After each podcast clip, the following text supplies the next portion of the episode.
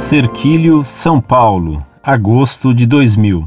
Caro Orlando, foi com prazer que encontrei na internet este site tão informativo e com qualidade de informações, coisa rara na rede. Me solidarizo com sua paciência em publicar na íntegra e responder tantas cartas de verdadeiros cegos que se prestam apenas a estudar, entre aspas, a Bíblia. Digo cegos porque não vejo de outra forma a maneira como eles negam e não entendem certas passagens bíblicas que tornam inquestionáveis a honra e a devoção devidas a Maria, Mãe de Deus. Portanto, quero propor três verdadeiros enigmas para os protestantes e desafio qualquer protestante a explicar. Primeiro, Santa Isabel disse: a que me deve a honra de vir a mim a mãe de meu Senhor. Ora, se ela fosse apenas uma mãe terrena, por que Isabel, cheia do Espírito Santo, lembram, diria ser uma honra Maria visitá-la, justamente por ser mãe do seu Senhor. Mais ainda, ela se julga indigna de tanta honra.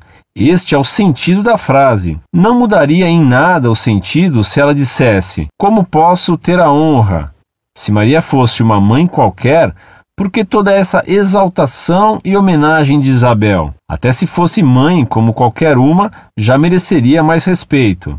Segundo, Geralmente, os protestantes dizem que Jesus, pouco antes de morrer na cruz, teve a presteza, a prudência de não deixar sua mãe jogada às favas. Meu Deus, de onde vem tanta cegueira? Como pode Jesus, depois de sua paixão, de todo o sofrimento, sua missão a se cumprir e pouco antes de expirar, ter a preocupação mundana e material de arrumar um lugar para sua mãe aqui na terra. É muita insensibilidade de quem pensa assim. Engraçado, nessa hora, todos os inúmeros irmãos, entre aspas, de Jesus desaparecem. É claro que nesse momento conclusivo da paixão e pouco antes da sua morte, Jesus estava entregando Maria à humanidade. De outra forma, também não haveria nenhuma preocupação do evangelista em relatar um caso tão banal.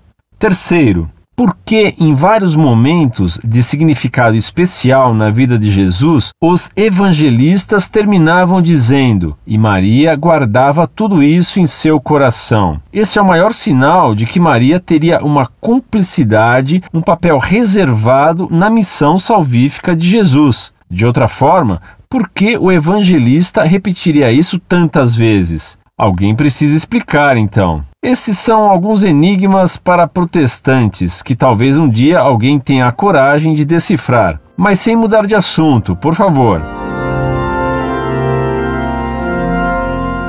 Prezado, salve Maria. Recebi com muita alegria sua mensagem. Providenciaremos para publicar seus enigmas contra os inimigos de Nossa Senhora. Você os colocou muito bem. Gostei muito. Desde já um abraço. Incorde Jesus Semper, Orlando Fedeli.